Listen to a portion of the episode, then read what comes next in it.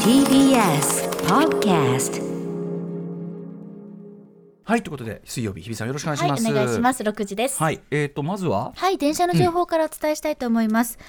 えーえ煙が出たということで、横須賀駅と栗浜駅の間で運転を見合わせていた JR 横須賀線は先ほど全線で運転を再開しましたただしダイヤが乱れておりますのでご利用の方はご注意くださあそいういうことだったんですね。まあね、あのー、怪我人とかそういうのが出てないっていうんだったらね、まだあれですけどね。そうですね、はい、まあ、あの影響に関してはいろいろね、はいあのあるようなので調べたり気をつけたりしてください。ぜひ気をつけてください、はということで水曜日ですよ。ね、おはい疲れ様でございまい、す。やいやいやうん一週間早いですねうんみんなにお疲れ様お疲れ様言われていい加減ね疲れたと思いますもうけど本当ね。に会社であー歩くたびに元気か大丈夫か みごんな飯食べろよってみんなに気づかれて。 大丈夫だよ元気だ よしっかりしてるよってみみんなにとっての孫感 がねありがたいですねのー金曜日パートナー山本孝明さんも元小林豊藩として、ええまあ、非常に忙しくて日比さんがね、あのー体調壊さないか心配していると、えー言うんで、あのー TBS の前ですれ違った時に、あの黙ってすれ違った件なんで言ってほしいですよ本当うにんねえちょっと言っても水臭いですよねそんなね兄さんと一杯ぐらい交わしたいもんできすよ気を本当気にを使ったんだとは思うんですけどね彼なり にね、うん怖いあ のエアリエアリズムでうろちょろしてるいや怖いそうそう言ってた言ってたそのエアリズムでさえなければ、はいエアリズムでさえなければ話しかけたかもしれないって言ってたんで確かにちょっと私がね あんなこと言っちゃっ セクハラだたっちかゃら思うところあるんじゃねえかやっぱりって いうね。うんいやいやいやいやことですから熊崎君もね月曜パートナー熊崎君も生でそちょっと前まで出てたのね。なんかその辺いるはずなんですよね。えー熊崎これそのねせっかく iPhone12 買ってね、インスタ始めようか始めないかっていうあーえねあ。そうなんですね、ええインスタ始めてその人気取りのためにだから使うの予備パートナー写真撮りに来ればいいじゃんっつっ てね仲良しですってやればいいじゃんっつってねそうですよ仲良しですうんよち言ゃんってたとぐら熊い来ない崎かさなんともねしばらく会えてないので、はい、うでんこのねあの TBS ラジオのだからこの9階のねフロアだからそういう意味ではいろんな人と出会ったりはちょいちょいあって、はいはいあの今直前にトイレ行ったんですよ、そしたらトイレでちょうどセッションを終えたですね、うんうんえー南部ひろみさんと荻上千里さん、はいまたあの二人が仲い いからさ仲いいから帰りとか二人でさ帰ったりしてるから、あそうなんですかそうなんだであのでちょうど、まあ、あのチキさんがちょっと入っていくとこで,、でその入り口のところで南部さんとお話したりしてね、こういうのもなあのトイレでちょいちょっとあのチキさんと話したりするのも楽しかったりしますよね。へー南部さんはあのあの先週の金曜日にムービーウォッチメン私扱った「異端の鳥」をムービーウォッチメン聞いていただいたそうで、はい、あのそういうのも嬉しいですねそういう話いいですねあのチキさんもこれから行きますなんつって。わあ、うんなんかバトンがねつそなうがってる感じで逆にその「鬼滅の刃」劇場版ねあのチキさんも行かれたって話を聞いてましたよなんつってね、こういうやり取りがねこうフロアの中であるってのもこれはなんかいいっていう感じですよね。良きでございますはい、熊崎君は来るのか来ないのか、まあ、ね来ないのかもしれませんけども来てほしいなはいはいでもいいですねそのねみんながあのその日比さんがね、まあ、忙しくてるのはいいことだし、いやいや気遣ってっていうかね、いいことじゃないですか。 頑張りますねみんな、みんなの孫でございま す。ありがとうございます。はいということで始めてみましょうかは。いアフターシックスジャンクションン After Six Six Junction. 10月28日水曜日時刻は6時今3分ですラジオ同期の方もラジコ同期の方もこんばんは TBS ラジオキーステーションにお送りしているカルチャーキュレーションプログラムアフターシックスジャンクション通称アトロクパーソナリティは私ラップグループライムスターの歌丸ですそしてはい、水曜パートナー TBS アナウンサーの日々真央子です。はいということで日比さんね、まあ、おはい忙しい中、でもちょっと今週末ちょっとだけ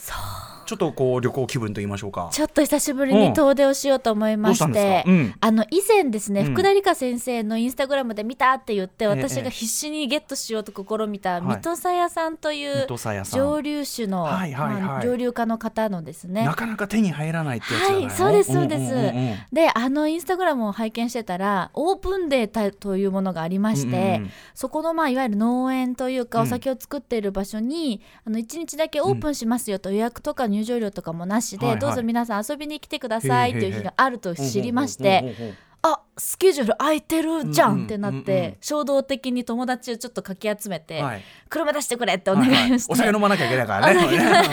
そううんちょっとその子飲めないけれども、うんうんちょっとごめんちょっとどうしても行きたいんだって頼んで、うんうん久しぶりにちょっと水戸さやさんまでお邪魔してきました。へー車で飛ばしてじゃあちょっと行けるようなとこそうろでがすあるんねですね。 2時間もかからないくらいで、へーあはい、そう。えーもうすごどいうでした。楽しそかったれだってです普段は公開されてないところっていうことですね。そうですね一般は本当にあの SNS とかで拝見するだけなんですけあそうミッドサイどヤだってそもそもね注文して買うのも大変なのに。はいえーどうでしたそれ。いやでも本当にあの、結構たくさんおお客さんがいらして、やってぱねファンが多い、うん遠方から来てたみたいで、うんうんうんあのおしゃれな方が多くてやっぱり水戸さんや飲むびっくりし人ましたああそうああそうしまったと思ったんですけどないでしょしまったこっちはエアリズ ムだ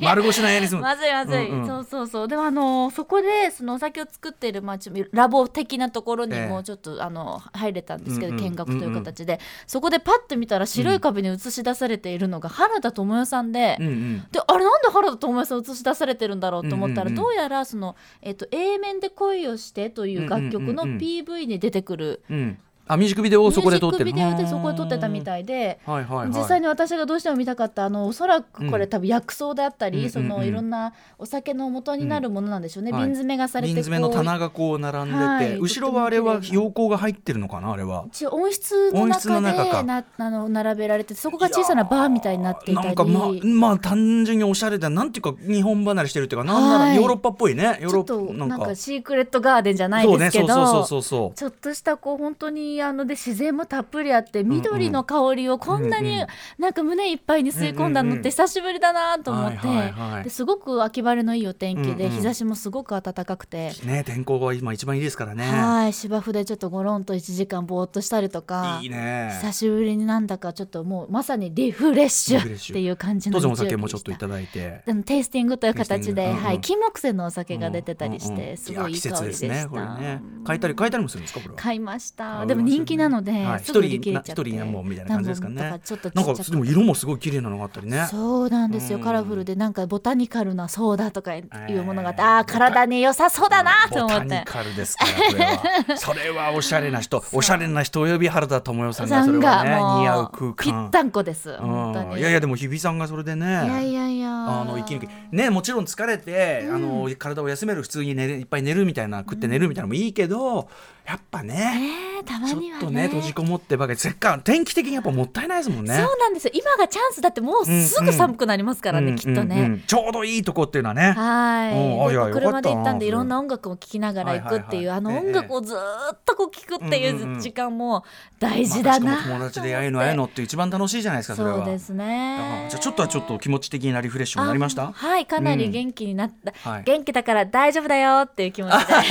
で。ねまあちょ っとね、あの声かけられるのもうんね疲れちゃうかもしれませんけどね。いやいやいやいやうんいやいやでもはい何よりでございます。水戸さんやね。はい水戸さやさんこれあの普通はあの通販とかで、そあうです、のね。タイミングが良ければ買えるみたいな。はい、オンラインで。で、うんあの、確か福田先生も教えてくださったバーウェルクさんっていう、うんうんうんえっ、と、神宮だったかなはいはいとかに有名なウェルクさんあはいるところでも、なんか飲めるみたいなんですけど。はいそうなんだね。そういうとこ行ってねっていうのも ね。ねえ今日自体ものでございますようん本当にだよ。ねえまあまあちょっとまた年末になるとさ、うんあの正月番組のね取りだめみたいなのも来あったりる。ぞ来るぞみた来るいからな師走が来るぞだからそのなんか我々がはいなたねあと6チームのなんかうねんやりの縁でやるとしたら11月にもちろそんうデですねィスタンスそうですねね消毒気気をつけながらですよもちろん気をつけながらですけどしっかりコロナもを気をつけていい加減早くしないと不揃いのリンゴたちねこびれっくパりート2を早くしないとだってもうパート1から1年以上経ってますから、でもまあいいねそのだからタイムララグとしてそうはかそのちちょょううどどいいぐらいかもしれないねそうかリアルタイムのうんタイムラグ、彼らはどうしてるかなってところでのボンですよあー出だしからのですよ髪が短くなった中井貴一さんねちょっと閉まったりちょっと焼けたり していやこれはパート2も見たいしいやさやみんなきゃみのるの泣きとかを見てほしい本当に大人やのりたいよ大人の壁ってきついみたいなのねうあーーんまあまあじゃあちょっとねそうですね計画も立てましょうねええあとはそのねなんか女子チームがいろいろ企んでるあそうですよ女遠子チームは征カ女子チームねルチャー遠征があるのでカルチャー遠征これでもはい取材ですもんね 取材です番組ね取材で取す材を兼ねたしっかり取材ですもうもう同じマネージャー長内さんが張り切ってますからやったー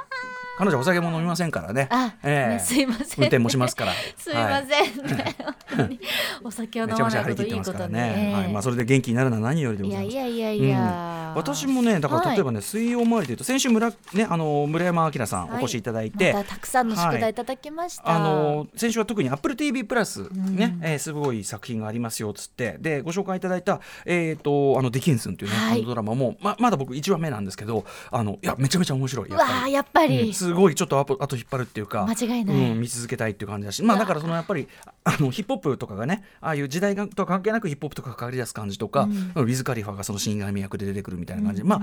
あのあそこまでこってこてグリッターな感じじゃないけえど、えまあバズ・ラーマン的な、バランスというのかな、はい、めちゃめちゃ面白かったちなみにディその、ね、ディキンスに関連してはねちょっとね、はいこんなメールも来てるんでご紹介させてくださいラジオネームタタタントさん、えっと、日比さんは毎日、セックスザシティを楽しみに見てらっしゃるとのことで す、まあ、セックスザシティをもう見てるんだけど、見てまるねあ、心を休める意味でだだね流しですね。あのね、先週のカルチャートークワークで AppleTV プラスの作品が、えー特集され、ディキンスン若き女性詩人の憂鬱に日比さんが興味を示されていましたが、そのエミリー・ディキンスン、まあ、実在のね、詩人ですけど、エミリー・ディキンスンをセックスザ・シティのミランダ役、シンシア・ニクソンが演じている映画がありますへ。ータイトルは「静かなる情熱」エミリー・ディキンスンで2016年にイギリス・ベルギー合作で制作され最近ですね日本でも翌年に岩波ホールで公開されています実際に暮らした屋敷で撮影もされていて主人公が孤独と戦いながらも試作に心血を注ぐ様子が細やかに描かれている佳作です興味がありましたらぜひご覧くださいというこえとー、で知すらなかったです、ね知らなかったはい、確か彼女はあのニューヨーク市長の市長選にも出馬するくらいん意欲的な方なんですね、シンシア・ニクソンさんといのは。あそうなんですねはへい、ーなんでそのまあね新たな時代を切り開く女性としての、うんうんあの姿というのもえ役に重なるところがあるかもしれないですね。なるほどあそうなんですね。はいまあだからそのドラマのね方のディキンスンとは全然また違うね、うんうんシリアスなアプローチなんでしょうから、うんなんかこれと見比べるのもいいかもしれないですね。これへねーこれもねなんかいろいろ配信とかそういうやつもね出てるっぽいんでね。あそうなんですねこっちもちょっと見比べて僕も興味持ちました。あとね村山さんがお勧めいただいた、あのートムハンクスのさグレーハウンドというはい本来であればそのね劇場で大公開されるようなやつがまあこのコロナの影響を受けて Apple TV プラスがまあ買ってというね、あーやつがありましたよね。でこれもまあ見たんですよ。わあいいなあでどうでした、どうでしたいやこれがだから、まあ、村山さんの本当説明が見事で元は小説「駆逐艦キーリング」という小説でで小説の中ではその描かれる要するにトム・ハンクスはその艦長として、ね、駆逐艦に乗るんだけど戦闘経験はない。あでで周りのその部下たちもそのこの人戦戦闘経験ないしとかいろいろが、まあ、みんなそのいろいろ不安な中とかその伝達がうまくいかないとかっていうのを抱えながらっていうのをねあの小説だとその心理っていうのがあの文章でこう逐一こう書かれていくんだけど映像だとそれが今回の映画版だとあのあくまで表情ちょっとした表情とか目線とかで表現されてると村山さんおっしゃっててまさに本当そうでわずか91分の中にでもねあのだから見た目上起こってることはすごい地味な映画なんですよね。ええあのす U ウォーターは水面下にいるしずっとその駆逐艦上の視点からやるんでだから相手を撃破したとしてもあの水面にそのいあのオイル油があのゆ石油がじわー燃料が上がってきてるかってことで確認するなるほど要するにそのひ水柱がドーンって当たったぐらいじゃ当たったかどうか分かんない映画みたいにその中の視点でドーンみたいなのもなくて上から見てそれがわーあ当たった外れたみたいなことが分かるぐらいの感じなんで起こってることは一見地味なんですよね、だからその駆逐感情でもそのいつその水水潜水艦にやられちゃうか分かんないっていうその緊迫感とやっぱりその村山さんおっしゃってた通りこう目と目と表情と表情とで交わすななんか命令した時に一瞬部下たちがこうなんかちょっと不安げな表情をするとか、トム・ハンクスとトム・ハンクスで行ってからちょっとなんか、感じの表情があったり、まあそのね村山さんもおっしゃってたい一気その、うん潜水艦を沈めてやったーって湧いてんだけどなんか浮かない顔してる、なんでみたいなのとかそういうなんていうのかな言葉じゃないその表現みたいなところが本当に91分詰まってて。でそうなんですよだから、まあ、すごく本当に純映画的な表現というかだから、まあ、あのもちろん配信で見やすいのはいいんだけどこれはね本当に映画館的環境を整えてつまりその集中したいですねそう集中して見ないとなんなら地味だし、その何も起こってないじゃんだってあの、ね、その外海外の映画表とかでもその人間ドラマはあんまり足りてないみたいなこと書いてる違う違う違う言葉にしてないだけっていう。そうだからすごくこう高度なというかねあのあれもやってるあれで91分でギュッとまとまってるけどだから見終わるとめっちゃ疲れるんですけど。濃厚です濃ね。厚なんだけどやっぱりその最終的に彼がすそのね報われ方もすごく静かな報われ方っていうか彼がこう噛みしめるように自分のあ俺はそれでもなんかいいことやったのかもしんないみたいなのを噛みしめるねこれやっぱトム・ハンクスっていうこうあれが生きてすごいて。あのすごい味わい深い作品でしたね普通に映画館でやっててもすごいあの見に行って感動したと思いますしいやいい作品だったなこれはへーそねれがね、ぜうん月額600円 だって。わずかさすが値段がねポンと出てきてね うんなんかがありますねいやこれ僕はあれなんですよだから今週「鬼滅マラソン」やってますんで「あ鬼滅マラソン」ちなみに「あの鬼滅の刃」アニメ版は昨日見終わうりわーすごいきっちり見終わりましたんでもう全集中。えむしろでもそう全集中して呼吸を数波数波しながらですねちょっとずつ猛進ーちょっとずつ猛進知ってるじゃないですか。 それぐらいしか知らなくてごめんな さい。ん今出し切りました。ぼい別 や僕なんか先週まで何にも無知もお前何も知らなかったわけだから「え箱になんやってんの箱に」なんつって言ってたんだけどいやアニメは見終わりましてで今はその原作もう一回もちろん映画もね見に要するにあの何も知らない状態で見に行ったのと行ってえーいろいろ知った状態で見に行くっていうんで明日だからその見に行くまでにその22巻は読み終えておきたいんですつまり先のどこまで着地するつもりでのここなんだって分かった上で見たらどうなるっていうのを。歌丸さんすごいや。いやいやでもね、いや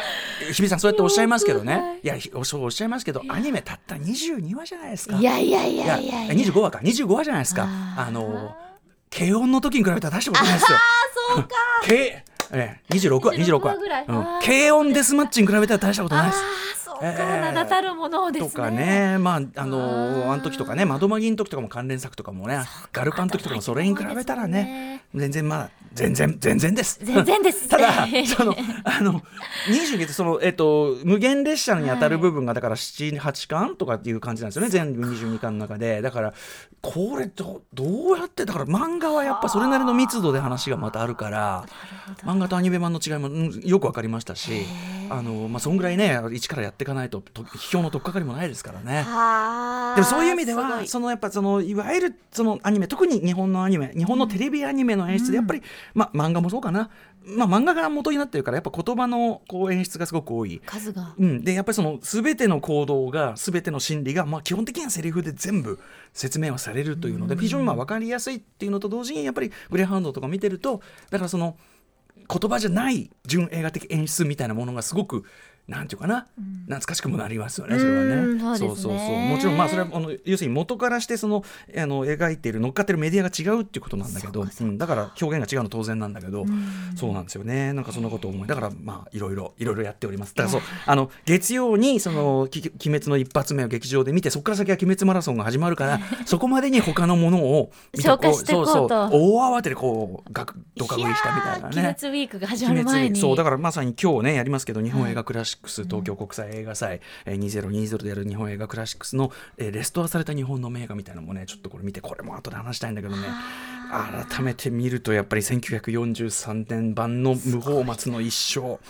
よかったなあいい映画だったなあちょっとぜひ見ない日比さんにもあの非常にあのそれこそ分かりやすい誰が見ても分かるような、あの作品なんだけど、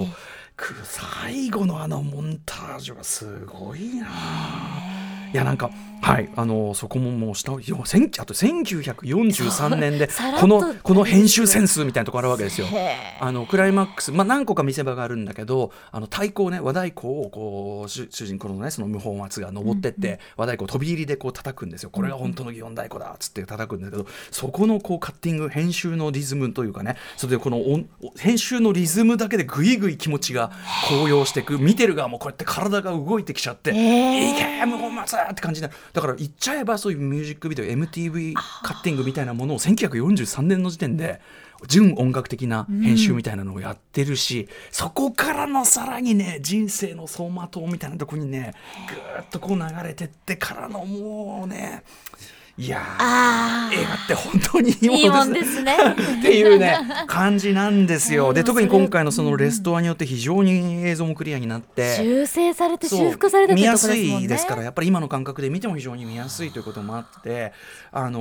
ーぜひちょっとねこの機会にというようなのね感じもあります今日ちょっとね東京国際映画祭新見どころ、はい東京国際映画祭いいですよ東京国際映画祭ねこう映画館なんか行ってね、東京国際映画祭ここやりますねこんな上映作品やりますってねあれっていうもうすぐ映画館でやるような作品ばっかりじゃないかってね、東京国際映画映画祭ってこんなことしかやらないのか違うんです真の見どころがあるんですあるんです。はい、その新見どころを、えー、ガン押しするというね、はいもっともっと押しなさいあなた方っ ていうねそういうことも含めてですね、はい、やるという特集でございます。ということで、えー本日のメニュー紹介いってみましょう。さあ、今週1週間は TBS ラジオではチャレンジゼロ CO2 削減キャンペーンを実施中です。この時間の放送は埼玉県の戸田放送戸田送信所からみんな電力により提供される、供給されるえ秋田県山本郡八方町の峰浜風力発電所で作られた再生可能エネルギーでお届けしております。電力もね選べる時代ですからね。うんうんでそして7時のライブダイレクトは88ライジングからミュ,、えーミュージックビデオリリースでも知られているマルチプレイヤーの千森本さんがシカゴから初登場ということでシカゴから生中継なんですよ、えーはいシカゴ全然めちゃくちゃ朝早いと思うんですけどそうですよね 本当に申し訳ございません、い、やでもねあの光栄でございます、はいはい非常に楽しみにしておりますそそししててその後の7時40分頃からはシアター一期一会ですあなたの映画館での思い出や体験談をご紹介ですそして6時半からのカルチャートークと8時台の特集コーナーのビヨンドザカルチャーはこちらですはい先ほどからお話ししております開催直前第33回東京国際映画祭の本当の見どころはここだと思うんですが特集改め第33回東京国際映画祭の新見どころ特集2本立てですはーいすいませんねあのいやほいろんな部門あっていいんですよディスってるわけじゃないんですよないんだけどもうん、ただ応援したいこういうところ、ここもっと押した方がいいんじゃねえのかお3回というね、えーこと気持ちでやっております応援エールという形でやらせていただきます。はい勝手にやってますははいい。あさって10月31日から開催されますアジア最大級の国際映画祭第33回東京国際映画祭。世界の映画が上映されたり、さまざまな特集が組まれるおよそ2週間となっております。はい、えーこの番組絡みで言いますとアニメ評論家藤津亮太さんがプログラミングアドバイザーを務めるジャパニーズアニメーション部門、ねであるとか、えー私がインタビューした深田浩二監督の特集上映などが組まれておりますがそれらが見どころなのはもちろん言わずもがななんですが、はいえー他にも注目すべきというかここすごくねというね、えー新見どころ例えばさん第32回もね、えー今日お越しいただく矢田部さんにお勧めいただいた、ね本当面白い映教画こんなえ映画がてあるものらっかてよかったっていうのがね。えこれなんか教えてもらわなきゃ分かんないことだからお3回とい うことでそこをお3回ということでははいい、はい、というわけでですね、アトロク的見どころを2本立てでご紹介ということになります。6時半からのカルチャートークには、去年に引き続き国際、東京国際映画祭シニアプログラマーの矢田部義彦さんが登場です。はいということで矢田部さんに、えー今回の映画祭ならでは見られるねおすすめ作品去年のイラン映画「ジャスト6.5」すごかった。えーええ未だにインパクト残ってますもん。ジャスト6.5はあの、えっとじ劇場公開がようやく決まったようですけど、ね日本でもね。はい、ということで今年もどんな映画をお勧めしていただくのか非常に楽しみです。はい、そして8時からの「ビヨンドザカルチャーでは名作映画がスクリーンに復活日本映画クラシックス部門から学ぶ映画のフィルムアーカイブマジ大事特集です。はい、第33回東京国際映画祭で私が注目しているのが日本映画クラシックス部門、えー戦前の日本映画を代表するというかもうあの日本映画を代表する名称山中貞夫監督とにかく作品が残ってる数が少ないんですがそえーその数少ない3本の、えーレストアであるとかですね、えー無法松の一生さっきから私が話します無法松の一生1943年版の 4K デジタル復元版修復版が上映されるこれはあの本当に日本映画の財産日本の財産なんですだからね。ですだからこれをこそもう世界に誇るべきというかですね、はいえーそしてその今の若い観客にこそ僕はあの見てほしいというふうに思っておりまして、えーこの大事な事業をちょっとプッシュしたいなということでの特集です。はいということで日本映画クラシックス部門の裏側であったり日本映画のフィルムアーカイブ最新事情について日本映画クラシックス部門担当の田中文人さんそして人情紙風船の修復を担当された東京現像所営業部長の清水俊文さんにお話を伺いたいと思い田中さんも清ま水す。さんもうるせえな、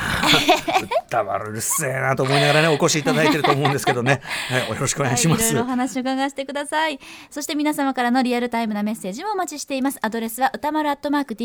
tbs.co.jp 歌丸アットマーク tbs.co.jp までです生まれた方全員に番組ステッカー差し上げますえー番組では番組のねいろんなお知らせをしておりますツイッター、LINE、えーそしてまあインスタグラムではその番組のね、えー、と様子こんな風に放送してますよという様子なんかいろいろね稼働しておりますので、はいぜひ各種フォローお願いいたしますお願いしますえーそれではアフターシックスジャンクション行ってみようステーション